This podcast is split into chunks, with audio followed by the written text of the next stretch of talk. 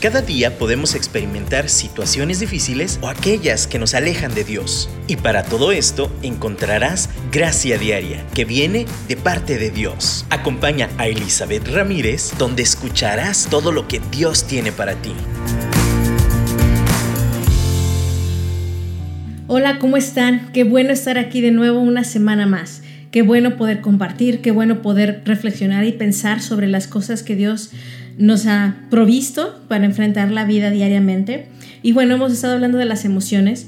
Yo sé que es todo un reto enfrentarlas todo el día, todos los días, cada hora. Enfrentamos con un cambio de emoción a veces, situaciones que nos incomodan, nos molestan, nos alegran. Las emociones están presentes y hablábamos de que es un regalo de Dios, es parte de nuestro diseño.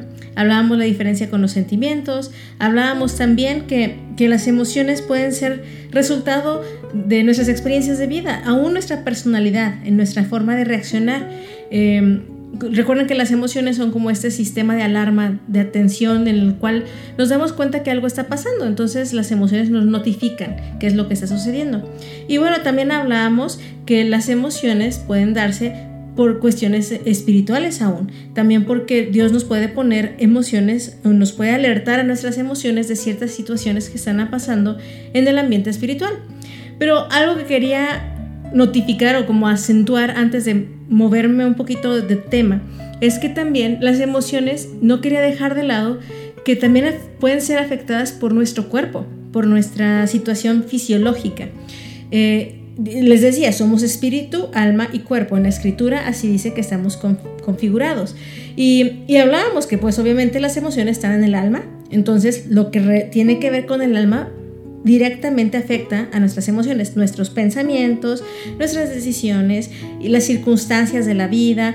Todo esto afecta. También hablábamos que la cuestión espiritual afecta a nuestras emociones. Pero me quedé pensando y dije, no, no quiero dejar al lado también reconocer que nuestra situación de salud, nuestra situación fisiológica, también afecta a nuestras emociones. Ah, empezando desde cosas como muy marcadas de trastornos emocionales, trastornos de personalidad, que obviamente afectan nuestra percepción emocional de las cosas y nuestra percepción intelectual, los pensamientos. Pero también eh, podemos hablar de cosas normales, comunes y corrientes como nuestra alimentación diaria o la falta de una alimentación sana diaria. Eh, he conocido personas que, descubrieron que tenían intolerancia al gluten y, la, en el momento en que dejaron de consumir gluten, sus lapsos depresivos, situaciones emocionales muy pesadas que tenían, que ya se habían convertido como en enfermedades, estaban muy relacionadas con esta intolerancia que tenían. Y cambió su manera de sentirse totalmente cuando cambiaron su alimentación. Entonces, primero quería comenzar también considerando que las emociones son una situación que puede ser afectada por varias cosas. Y hoy solo quería cerrar el tema un poquito sobre esta cuestión de salud, invitándonos a cuidar nuestro cuerpo, invitándonos a, ir al médico, también descartar situaciones eh, que a veces decimos, ay, pues ya se va a pasar. No, atendámonos, vayamos al ginecólogo si tenemos que ir, vayamos a, a cualquier no sé, cualquiera que sea la situación física que estemos pasando, va a afectar a nuestras emociones. Aún, miren, si hay una enfermedad crónica de largo plazo, eh, por ejemplo, una persona, alguna de las mis amigas enfrentan, por ejemplo, migrañas. Claro que cuando tienen migrañas, sus emociones van a estar súper afectadas, no van a querer ver a nadie, van a estar de malas. Yo creo que cualquier persona con dolor de cabeza nos ponemos de malas, afecta nuestras emociones. También eh, un desbalance químico, bueno, un montón de cosas físicas que pueden estar afectando nuestra percepción emocional de las cosas. Entonces, de nuevo, ahorita quiero subrayar, atendámonos, cuidemos el templo del Espíritu Santo, cuidemos la casa que Dios nos dio a través de este cuerpo de carne y hueso.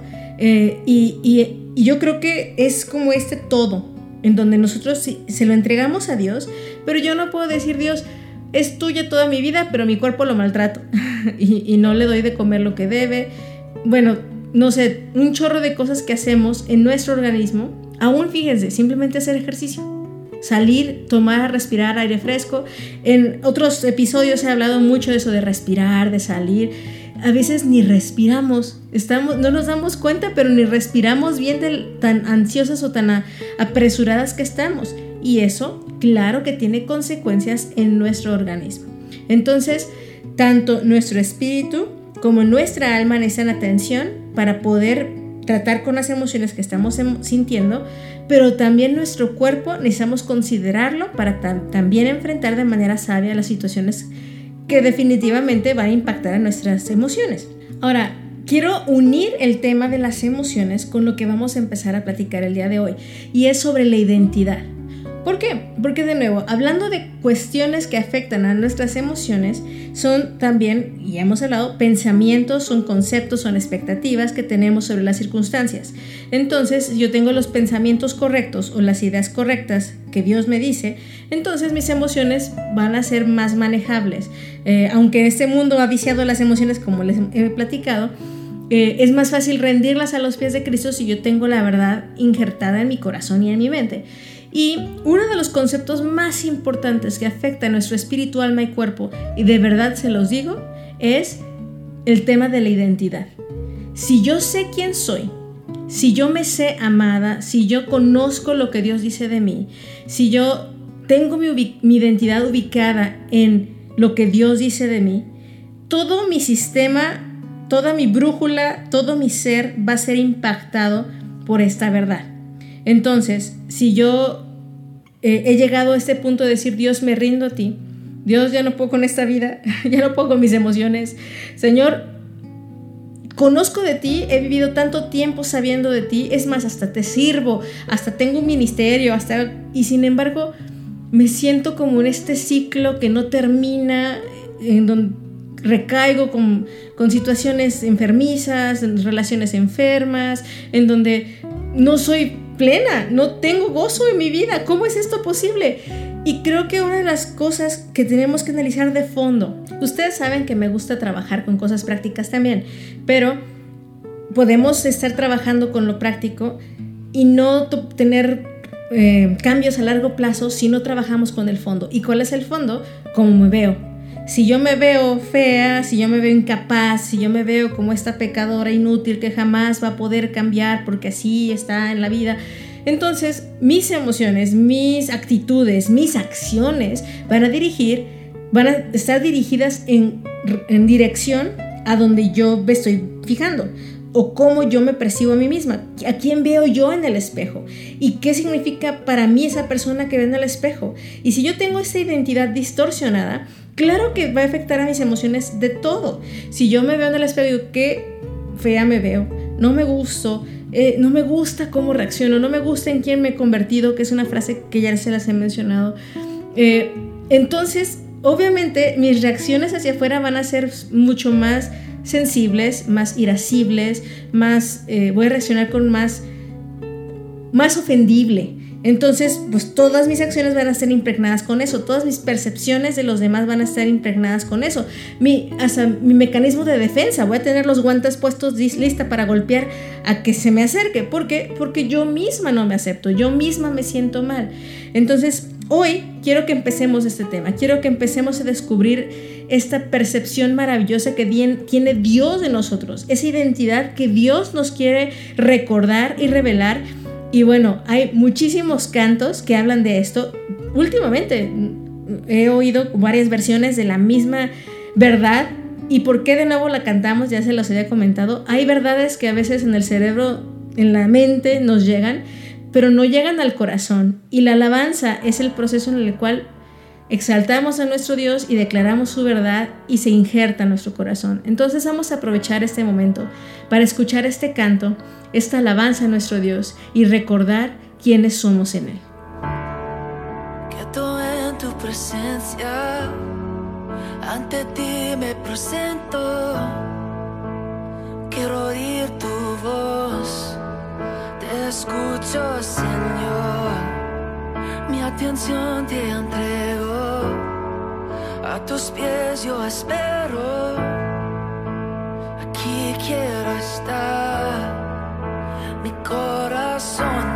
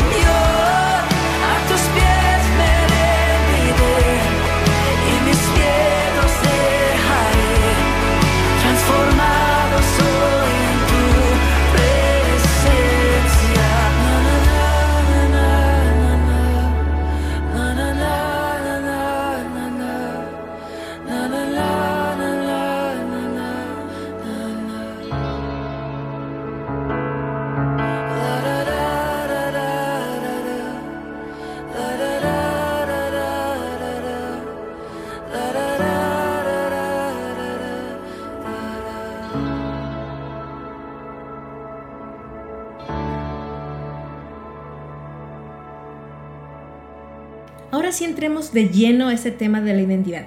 Primero que todo, ¿qué es identidad?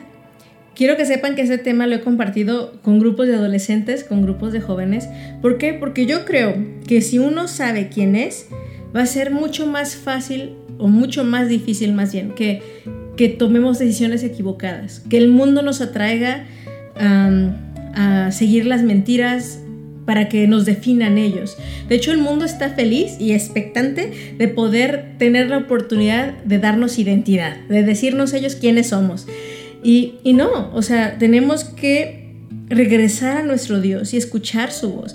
Pero les hablo porque es algo que yo he compartido con adolescentes, pero yo creo que no importa la etapa de nuestra vida, no importa que seamos hombres o mujeres, no importa el momento en que estemos viviendo, la temporada en que estemos viviendo, el saber quiénes somos nos va a dar un ancla, nos va a dar ese peso para, aún en la tormenta, saber que Dios está con nosotros y no resbalar, no caer. Entonces, ¿qué es identidad?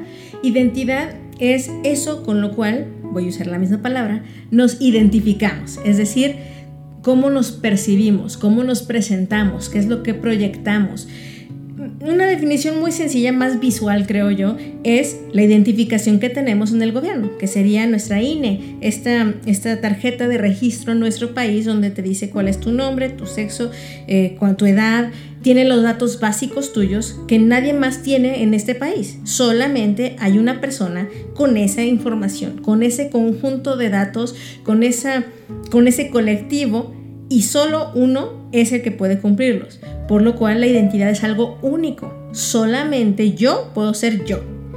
Y en ese concepto de identidad, pues se supone que nadie podría eh, hacer, por ejemplo, un delito con mi identidad si pues nada más hay una yo y hay una eh, como hay, un, algo que, me acredita solamente a mí que soy yo. Entonces nadie podría hacerlo.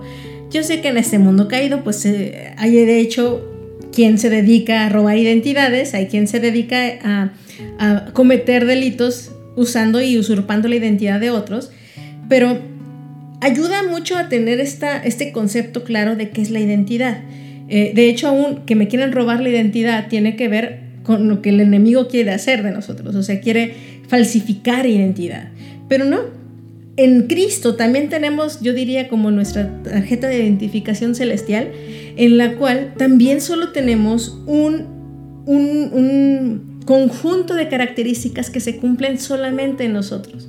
Eso es lo que me hace maravillarme del Dios que tenemos. Imagínense que cada ser humano sobre este universo tiene un código genético, una combinación de características biológicas, emocionales, de, em, pensamiento, una combinación totalmente diferente, aún de sensibilidad espiritual, de dones, de talentos, y de tal forma que no hay nadie más como yo podemos haber parecidos podemos saber quién nos identifiquemos porque hay ciertos rasgos que nos ayudan a decir, ah, mira, nos parecemos. Pero nunca encontraremos a dos seres humanos en esta tierra que compartan la misma, eh, el mismo código genético o la misma, la misma combinación de factores. Somos únicos. La identidad nos da ese sentido de decir, híjole Dios, soy especial soy valiosa, no hay nadie más como yo. ¡Wow! Pero fíjense, esa identidad es algo tan, tan padre porque al mismo tiempo que me hace sentir y me hace conocer que soy única en el sentido positivo, también me hace reconocer que hay alguien más que se identifique conmigo. De nuevo, uso el término identificarse porque tenemos algo en común, algo que se parece. Al 100% a todos no podemos estar idénticos. Idénticos de nuevo en la misma palabra, es decir, igualitos, totalmente copiados. No, no es así. Pero sí hay rasgos que nos hacen sentir que hay algo en común, algo que hacemos clic. Y entonces eso tiene que ver con la verdad, bueno, con reconocer qué nos gusta a nosotros, cómo somos y entonces nos identificamos en cierto grupo, por eso entramos a ciertas en ciertos ministerios porque hay gente que se identifica con el llamado. De nuevo, uso mucho esta palabra identificar. Pero empecemos simplemente con esta, esta tarjeta de identificación. Y delante de nosotros tenemos esa, ese diseño único, inigualable. Y aún dentro de eso, todos compartimos rasgos generales, como todos somos seres humanos, de nuevo, todos tenemos espíritu, alma y cuerpo, todos tenemos esa esencia normal de ser humano, pero los rasgos particulares nos definen y nos dan esta identidad. Ahora, dentro de esto, aún nuestras debilidades nos dan identidad, también en lo que somos buenos o en lo que somos malos. Y Dios quiere usar todo este paquete para que, número uno, regresemos a Él, decidamos seguirle, amarle, tener esa reconexión con Él. Y número dos, recibir su amor para podérselo pasar a otros. Ese es todo nuestro diseño. Entonces, Dios hizo miles y millones de vasos diferentes, con diferente código genético, con diferente arreglo, de tal forma que su gloria se derramada en esos vasos y de esta forma se derrame a otros vasos de una forma única y particular este mismo amor para todos. Ahora suena muy bonito, pero entonces esto cómo se aplica a mí? ¿Esto cómo lo aplico en mi día a día, en mi gracia diaria que necesito el día de hoy? Bueno, si yo sé que soy esa persona única con ese diseño y arreglo único que solo Dios me dio, y yo le creo a Dios cuando me dice, y todo lo que hice lo hice perfecto. Y yo le creo a Dios cuando Él me dice, si tú has decidido creerme, creer que yo envié a Jesucristo para que tu identidad cambie y sea de hija, ya no sea de huérfana, ya no sea de, un ser humano normal que está en el mundo nada más por nomás. No, no, no. Que, que si hemos creído en Jesucristo, entonces Él nos da el derecho de ser llamadas hijas de Dios. Esa es una de las primeras cosas que empiezan a desenrollarse dentro de esta identidad que tenemos en Dios. ¿Y, dónde empieza toda esta identidad nueva? La identidad nueva la tenemos en Cristo.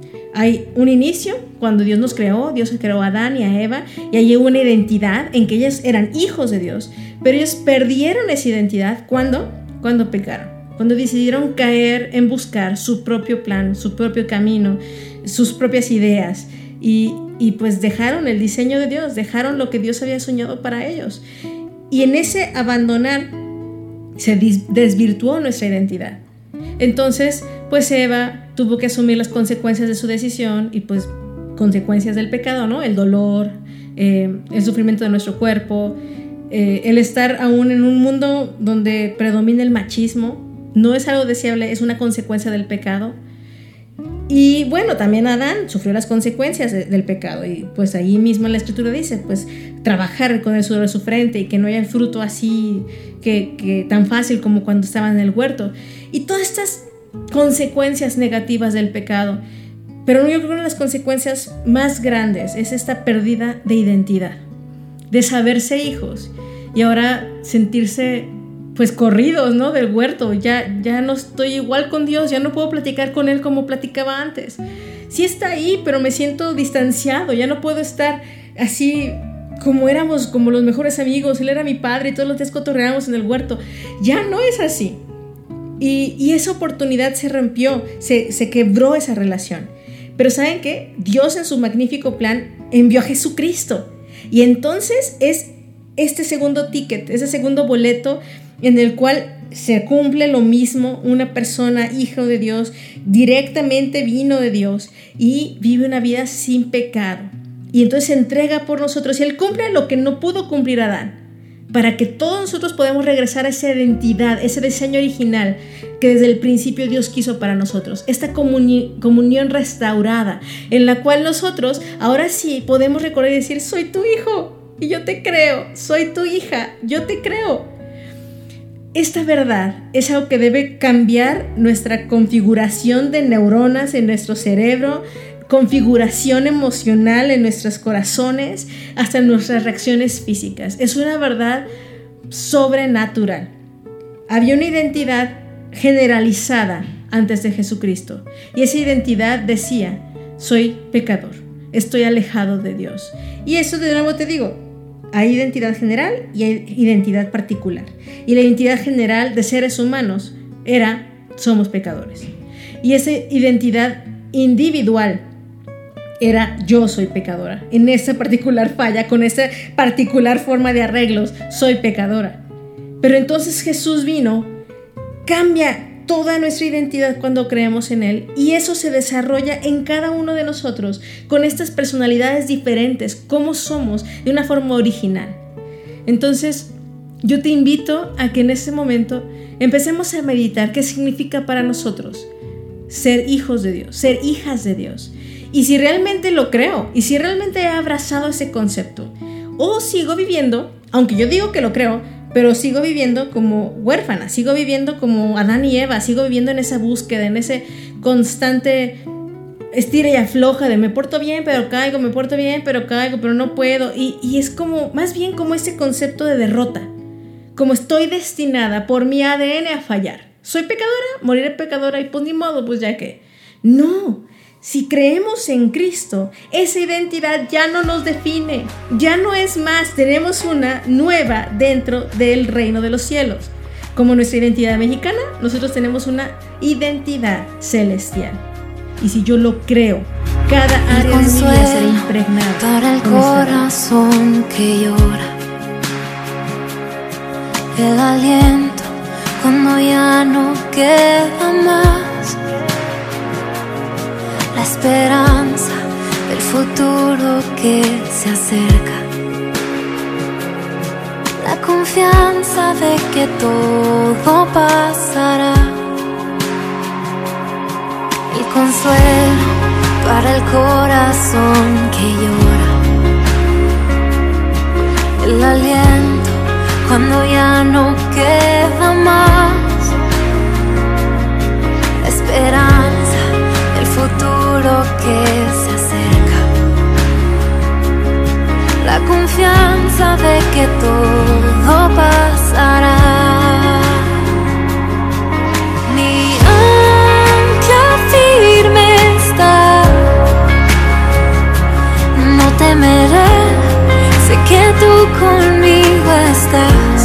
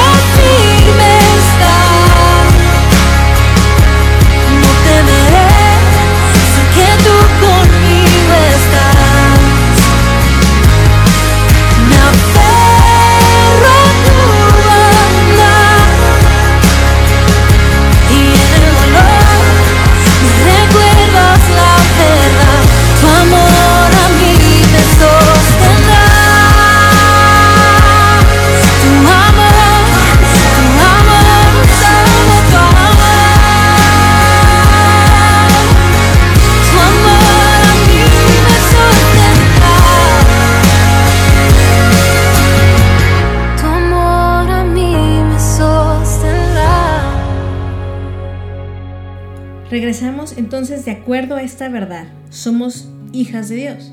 En Primera de Juan, capítulo 3, versículo 1 dice, mirad cuál amor nos ha dado el Padre, que seamos llamadas, en este caso voy a decir mujeres, pero todos en general, llamados, llamadas, hijas e hijos de Dios. Por esto el mundo no nos conoce, porque no le conoce a Él. ¡Wow! Si seguimos leyendo en el, dos, dice, en el versículo 2 dice, muy amados. Y yo quiero hacerlo como en primera persona, muy amada. Ahora somos, yo soy hija de Dios. Y aún no se ha manifestado lo que hemos de ser. Pero sabemos que cuando Él apareciera, seremos semejantes a Él porque le veremos como Él es. De nuevo, nuestra identidad está en cómo es Él. ¿En cómo es Él? Jesucristo. De nuevo, mujer y varón, ambos nuestra identidad está en quién es Él, porque Él está en nosotros. También si leen Juan capítulo 1 en los Evangelios, recuerda, ahí dice, Dios envía a su Hijo. Jesús era el verbo y el verbo se hizo carne. Y vino a nosotros, aunque en este caso vino a los judíos, vino a su pueblo y los suyos no lo reconocieron y hasta lo rechazaron. Pero los que creemos en Él, tenemos ese derecho de ser llamados hijos de Dios wow, somos llamados a ser hijos de Dios. ¿Por qué vivimos como vivimos entonces? Como que en un momento sufrimos un lapsus eh, de olvido y, se como borró esa parte de nuestra mente y, y estoy consciente, vivimos en este mundo de pecado que quiere Satanás usarlo para que se nos olvide quiénes somos en Cristo. Y constantemente necesitamos aferrarnos a su palabra para recordar quiénes somos. Pero en esta verdad, la primera verdad de ser hijos, de ser hijas, es que somos amadas. Si yo me sé amada como hija, si yo me sé amada por mi padre, voy a actuar con amor. Si yo le creo a Dios que Él me ama y que tengo acceso a Él y que puedo acercarme y decirle papi, como en Romanos 8 dice, podemos acercarnos y decirle papi, si yo puedo ir corriendo a los brazos de mi papi, sabiendo que no me va a rechazar, sabiendo que no me va a voltear la cara, que no es como los padres terrenales que cometen un montón de errores y nos han rechazado a lo mejor, si yo entiendo mi identidad como hija amada, en que yo no me tuve que probar y hacer todo perfecto para que él me recibiera o irme a limpiar antes de que me recibiera, yo simplemente soy hija y él me ama por eso. Y yo aquí quiero hablar, por ejemplo, yo, yo, yo sé que aquí hay mujeres que nos están escuchando que han sido madres. Y, y, es una cosa maravillosa porque podemos compartir ese, esa parte, ese pedacito de, de lo que Dios siente con sus hijos. Y, y, al pensarlo, yo, yo me acuerdo de cuando tuve a mi hijo mayor, que fue el primero, bueno, los dos, pero, pero pues la primera vez que sentía eso, de sentir que algo crecía en ti, y bueno, cuando nació, escuchar eso llorar, eso que durante todos estos nueve meses crecía dentro de ti, es algo indescriptible. Uno lo ama, nada más. Yo, yo nada más sabía que amaba a mi hijo. No era como cuando nazcas y se porta bien, cumple con su tarea, hace sus obligaciones, es un buen niño, entonces voy a ver si lo ama. No. Y nosotras somos una copia, somos hechas a imagen y semejanza de Dios, somos nos debemos identificar con Dios, porque Jesús eso vino a hacer, dar el puente para que nos podamos identificar con nuestro papá. Y que sepamos que su ADN espiritual fluye en nosotros cuando creemos en Él. Y entonces, si nosotros siendo humanos, así de equivocados, así de destructivos, así de falibles, Dios muestra su amor en algo tan sencillo como ser madre o ser padre. ¡Wow! ¿Qué, qué será? ¿Cuánto más no será su amor de Él hacia nosotros? Él nos creó y Él decidió amarnos, no condicionado a si nos portamos bien o nos portamos mal. Así cumplimos o no cumplimos, así obedecemos o no obedecemos. Él, él hizo a Adán y a Eva. Él los creó conscientemente sabiendo que ellos podían decidir irse y sin embargo decidió amar. Hemos hablado que el amor es algo complicado, es algo retador, pero cuando sabemos que alguien nos amó así, nuestras emociones, nuestros pensamientos, nuestras acciones se alinean ante ese amor. Y no podemos hacer otra cosa más que por agradecimiento regresarlo y compartirlo. Entonces, hemos escuchado cantos y dice, yo soy amada, yo sé quién tú dices que yo soy. Y hemos escuchado también el, canto que dice, hay voces en mi mente que me dicen que no soy suficiente. Eso es el enemigo. Porque Dios, en el momento que Él te creó, pensó en ti, dijo, la amo. Te amo. Cuando, cuando yo, ve, yo veía a mi hijo recién nacido, súper desvelada, súper cansada, y uno dice, ¿cómo en el mundo puede uno amar algo que es tan complicado en la vida? De verdad, ser padres es una de las cosas más dolorosas, complicadas, difíciles, donde el negarse a sí mismo es la prioridad y sin embargo, yo creo que pueden estar de acuerdo conmigo. No hay mayor amor. Obviamente mi esposo primero, ¿verdad? Lo amo a él. Y eso fue una decisión. Pero hablando del corazón paternal de Dios y, la maternidad, creo que es el reflejo del corazón del Padre, del corazón del Espíritu Santo, del corazón de Jesucristo, cuando uno nace de nuevo. Y no está esperando a que nos portemos bien, a juntar puntos, a, a hacer satisfactorio todo y cumplir totalmente la ley para recibirnos con los brazos abiertos. Esta verdad debe cambiar nuestras vidas. Y yo les digo, yo tengo como 20, 30 más o menos años de cristiana. Y después de todos esos años de cristiana, es una verdad que te decían todos los domingos en la escuela dominical, Dios te ama. En la radio me gustaba escuchar mensajes desde niña en las estaciones cristianas en la onda corta mi papá me la ponía y la frase era Dios te ama. En, también hasta en las caricaturas para niños en este de los vegetales siempre te decían al final y recuerda Dios te ama. Y si es una frase tan trillada, pero aún yo les puedo confesar que después de treinta y tantos años de cristiana, no, nada más treinta, treinta años de cristiana, yo les puedo confesar que aún hoy necesito recordar que soy amada. Así que hoy Quedémonos con esto, con este reto de recordar, de creer, de decidir creer con todo nuestro corazón quiénes somos en Jesús. ¿Qué, ¿A qué nos dio acceso? ¿Cómo podemos correr al, al Padre hoy con toda libertad? Y eso va a cambiar nuestras reacciones, nuestras emociones, nuestra manera de percibir la vida. Y, y eso se va a filtrar en todo lo que hagamos. De verdad, esto es la base de vivir una vida en abundancia, una vida en libertad, una vida de verdad que refleje quién es Dios. Muchas gracias por estar aquí, gracias de nuevo por escucharnos y, no te pierdas escucharnos la próxima semana para seguir hablando sobre este importantísimo tema sobre la identidad. Mueve el estanque en mi ser.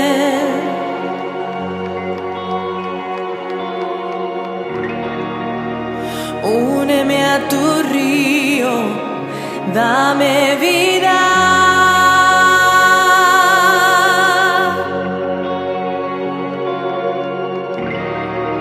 No sé qué palabras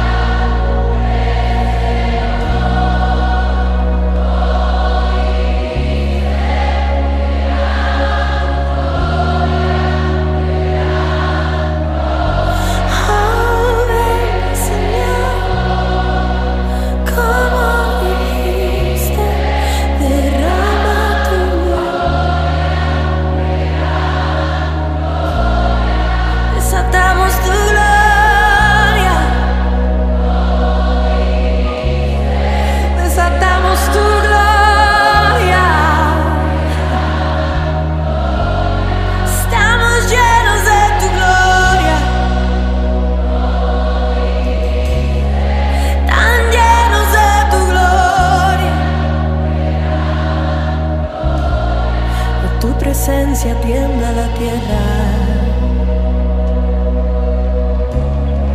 Se estremece el más allá. No hay quien ante ti pueda. Aunque lo vuelva a intentar.